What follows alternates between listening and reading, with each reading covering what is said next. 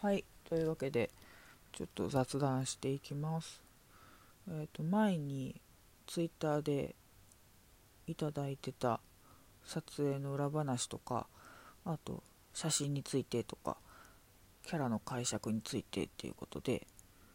まず撮影の裏話っていうか裏話らしい裏話っていうのがないんですけど基本的にそのカメラマンさんと、まあ、カメラマンさんも直前というか事前にどういうのが撮りたいとかあと何のキャラで撮るかっていうのはまあ事前にお伝えしてるんですけど実際にスタジオとかそのロケ地みたいなところに行って何を撮るかっていうのは結構現地に行ってから決めたりしてます。で例えばそうだな暗号をやった時彼岸花行って平服の暗号をやった時はもともとその彼岸花行くんだけど一緒にどうですかって誘っていただけたのでその時にやりたいなって思った栗からとで平服の暗号っていうのはどっかでちょっと早めに出しておきたいなって思ったので平服の暗号を用意して彼岸花で暗号と栗からをやりました。でその時は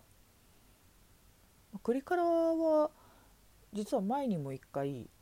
あの彼岸花で撮影したことあるんですけどその時が結構なんだろうな観光地みたいなところになっている彼岸花の名所があってでそこの彼岸花祭りっていう催し物ではなかったんですけどあの、まあ、そういうちょっと一般的に公開しますよみたいな期間があって。で結構そこの期間内だと特別にその公園に申請したりとかその所有者の方に申請しなくてもそういったコスプレの撮影だったりとかも OK ですよっていうまあ、暗黙の了解な部分は多いんですけど。っていうのが OK で。でちょうどそのまあ立地的にも車で行かないとちょっと難しいような立地にあるのでその一緒にいた方に車出してもらって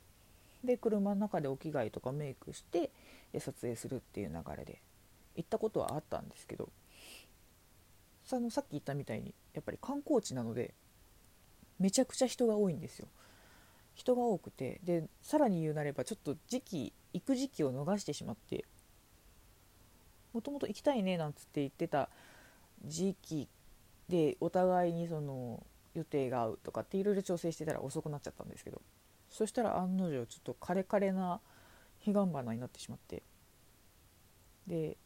なんだろうなその辺り一面彼岸花みたいな感じではなくてちょっとしおしおした感じの彼岸花と一緒に撮るっていう感じだったりとか。あとなんだろうな。やっぱり彼岸花のその群生地なので彼岸花を踏まないようにって規制線みたいなの規制線って言ったらちょっと仰々しいですけどあの入らないでくださいねっていうロープが張ってあるので、まあ、結構彼岸花と近く彼岸花によって撮影するっていうのが難しくて結構限られた構図でもあってで例えばその観光しに来た方が映っちゃうとかあとなんかすごい人工物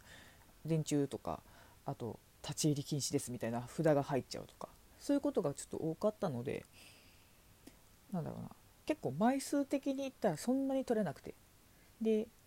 彼岸花もちょっとしおしおしてる状態なのでまたリベンジしたいなってずっと思ってたらちょうど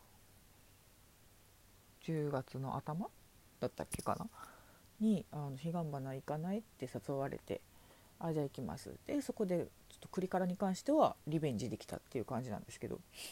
でそしたらもう写真に1回か2回ぐらいもう上げてるのであれなんですけどまあ辺り一面彼岸花の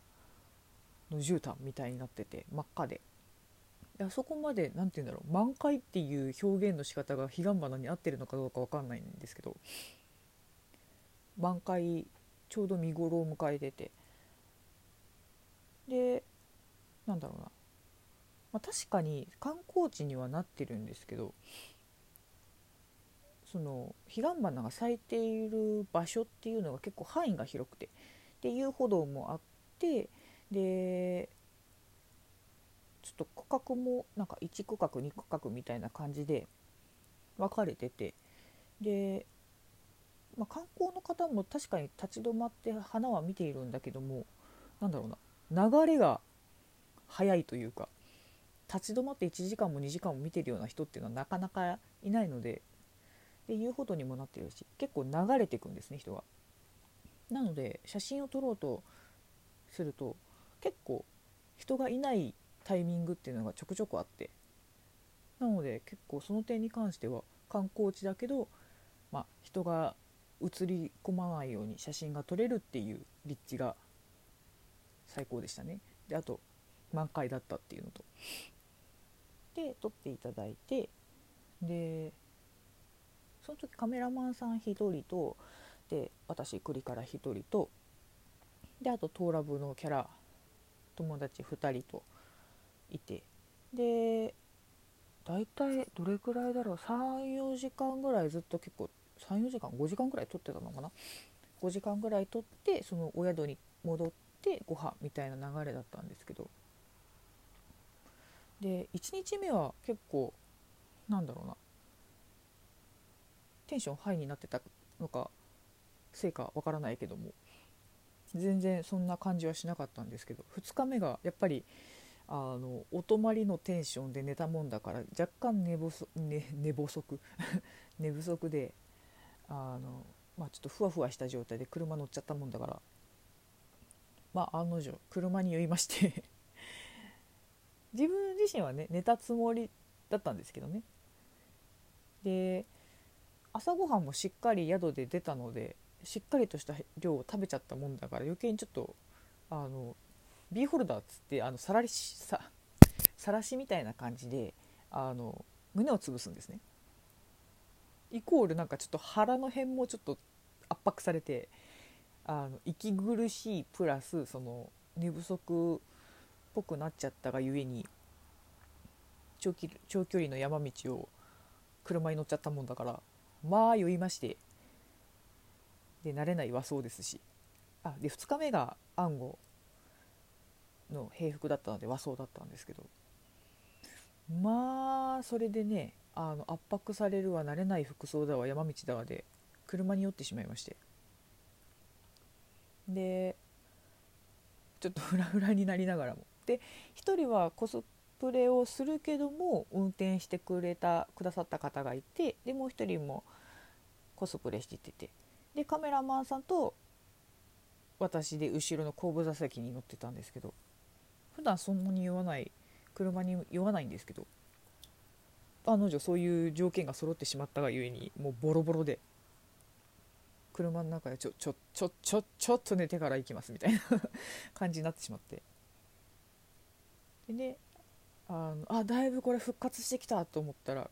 多分その時復活はしているけどもあの身なりを整えるっていうことまで気が回らなかったんでしょうね。あの暗号の髪の毛のピヨピヨがしなってしてるしあのハゲのピヨンもしなってしてるしなんならあの後部座席の背もたれにこう寄っかかりながらうとうとしてたもんだから後頭部がもしゃってなってて。まあねあの写真で見るともういろんなものがボロボロボロボロボロで彼岸花がすごい綺麗なのにちょっとこれは編集次第ではお写真お写真使えないかもしれないみたいな残念な写真がちょっと多かったのが、ね、あの今後のちょっとちゃんと気持ち悪くても身なりはしっかり整えようっていう曲になりました。で私今気づいたんですけどこのなんかラジオアプリみたいなやつの機能的に12分までらしくってあの録音できるのがねなので今回は撮影の裏話じゃないけども撮影の失敗談みたいになっちゃったけどもこの話で終わりたいと思います。それじゃあまた。